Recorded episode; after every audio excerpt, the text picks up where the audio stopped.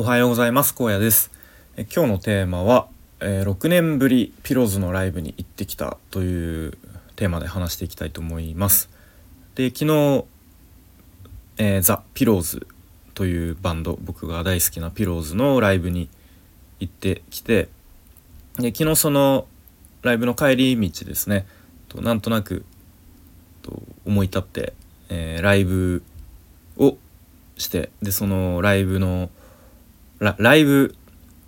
ややこしいですね、えっと、このスタイフのライブを立ち上げてでその見に行ったピローズのライブのえっとまあその余韻に浸りながら興奮冷めやらぬ中とそのライブをしてアイカアーカイブを残したので、まあ、ちょっとそっちと若干話がかぶってしまうかもしれませんが、まあ、昨日のライブのアーカイブの方がよりなんかこうなんかそのライブの帰り道みたいな感じが伝わるかなと思うので、ま、もしお時間あれば聞いていただけると嬉しいなと思います。はい、で昨日見に行った会場が、えー名古屋ダイヤモンドホールというところで初めて行く会場ライブハウスでした。はい、で、まあ、僕結構、まあ、音楽好きで、まあ、大学生ぐらいの頃からよくライブライブハウスに大体結構一人で行くことも多かったんですが、まあ、社会人になってからも時間ある時はうん一人でまあ一人が結構多かった気がするんですがそういわゆるライブハウスによく行ってましたが、まあ、やはりコロナ禍でも一気にそういう特にこうライブハウスはなんかもう悪者みたいになっちゃってしばらく、えー遠ざかっていましたが本当に久しぶりに、うん、ライブハウスに行ったなという感じでしたね。うん、で、まあ、僕はそのピローズピローズは今年35周年っていうふうに MC でも話されていましたが、まあ、それぐらいともうかなり歴の長いバンドででメンバーもみんなもう54歳55歳ぐらいですかね。うんまあ、そんな感じのこう超ベテランバンドなんですが、まあ僕がピローズ知ったのが、まあ、確か高校生ぐらいの頃だったと思うんですがとまあもともと好きだったグレーのベースの二郎が、まあ、多分雑誌かなんかの、まあ、インタビューかな、まあ、ちょっと覚えてないですが、まあ、ピローズっていうバンドが好きで最近ハマってますみたいのをなんか見たのがきっかけだった気がしますね。うん、でそれで実際に CD 借りて聴いてみたらあなんかめちゃめちゃかっこいいなと思ってそっからドハマりしたっていう感じですね。うん、で、まあ、大学生になって、まあ、バイトしてお金稼げるようになったら、うん、もう結構その頃は1年に1枚ずつぐらいのペースでアルバム毎年出してましたね。でそのアルバム買ってでアルバムが出るとそのアルバムのツアーを毎回やっていたのでそのツアーのたびに当時はあの東京の辺りのライブハウス、まあ、今はもうないんですけど渋谷アックスかうん渋谷と原宿の間ぐらいにあったアックスっていう会場とかまた渋谷クラブクワトロとかあとは、まあ、ちょっと大きいところだと、えー、ゼップ東京ゼップ東京も今ないんですよね。うん、あのお台場の観覧車の下に、えーあったライブハウスはもう本当に何度も行ってましたね。うん、そんな感じで、まあ僕の、結構20代に本当によく聞いてよくライブに行ったそんなピローズでした。でしたっていうかです。うん。でやっぱ歌詞がいいんですよね。すごいちょっと辛い時とかしんどい時とか、まあ、ちょっと悲しいことがあった時とかにこうちょっと支えになってくれたりとかちょっと頑張りたい時に勇気をくれたり背中を押してくれたりなんかそういう曲がうん何曲かピローズの曲にはありますね。うん、で、まあ、曲は全部そのギターボーカルの、えー、山中沢夫さんが書いてるんですがピローズってその沢尾さんそのものみたいななんかそういう感じでなんですけれどもなんか一貫して発しているメッセージみたいなのはなんかこう俺俺たちはその世間の流行りとかそういうのに流されずに自分たちの信念をずっと貫いてでそして音楽をやっていくんだっていうなんかそういうのを感じるので、うん、すごく僕もなんかそうありたいなと思わされますね。うん、でなんかキャッチコピーじゃないですけどそのずっと何ですかね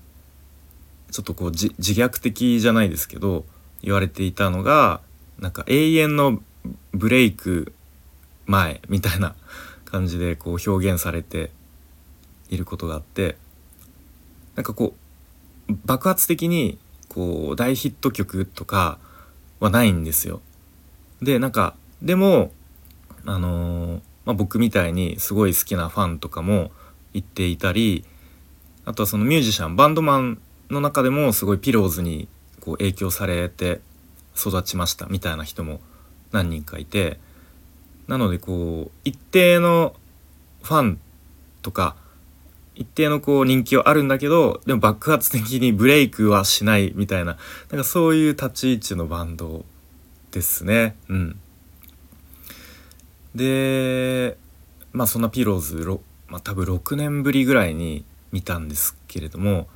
いやー本当にいい意味で変わらない。当時と変わらず楽しそうに格好よくロックンロールをステージ上で鳴らしてるなってそういう印象でしたね。うん、で本当になんか思ったのはこうまあそれだけもうベテランなバンドなのでなんかよりこう肩の力が抜けて自然体でなんかもう呼吸をするようになんかロックをやってるなみたいなそういう印象を受けましたね。うん。そうそうそう。で今回のライブはえっ、ー、とまあツアーの一つだったんですけれどもなんか珍しい曲珍しいというかレアな曲とかまた過去の、うん、懐かしい曲とかももう全部織り交ぜて、えー、やるよっていうかなりコアなファンにはたまらないようなそんなセットリストのツアーライブだったので、うん、いやーなんかうわーこの曲懐かしいな大学の頃に聴いてたなとかあとは、まあ、割と直近だとうん、結構、まあ、それこそ転職活動中になかなか、えー、うまくいかない時とかにも自分を勇気づけるために聴いてた曲とか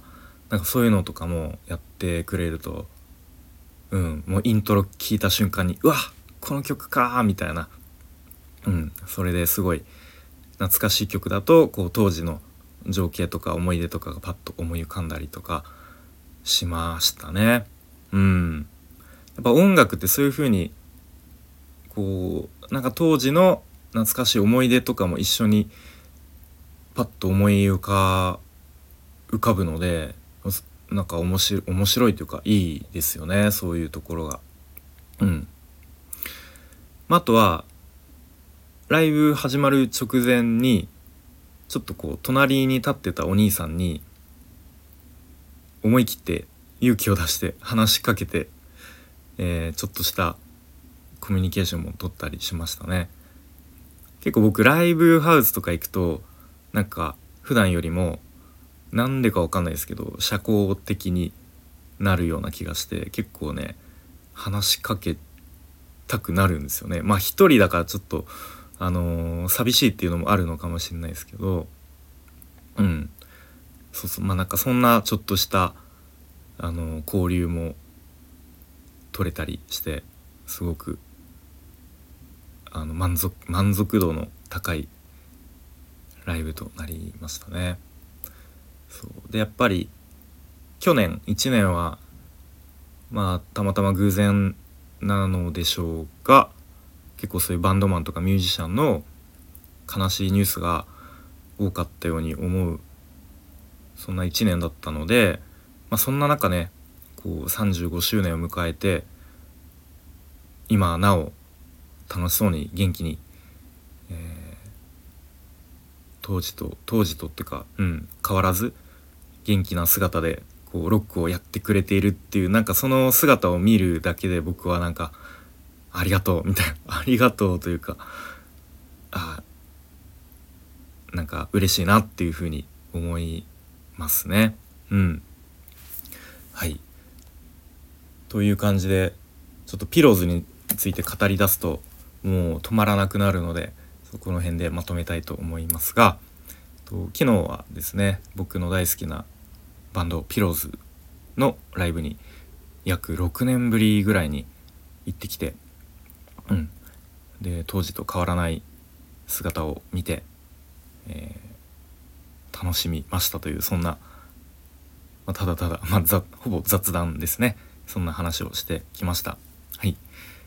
ということで今日も最後までお聴きいただきありがとうございました。荒野でした。バイバイ。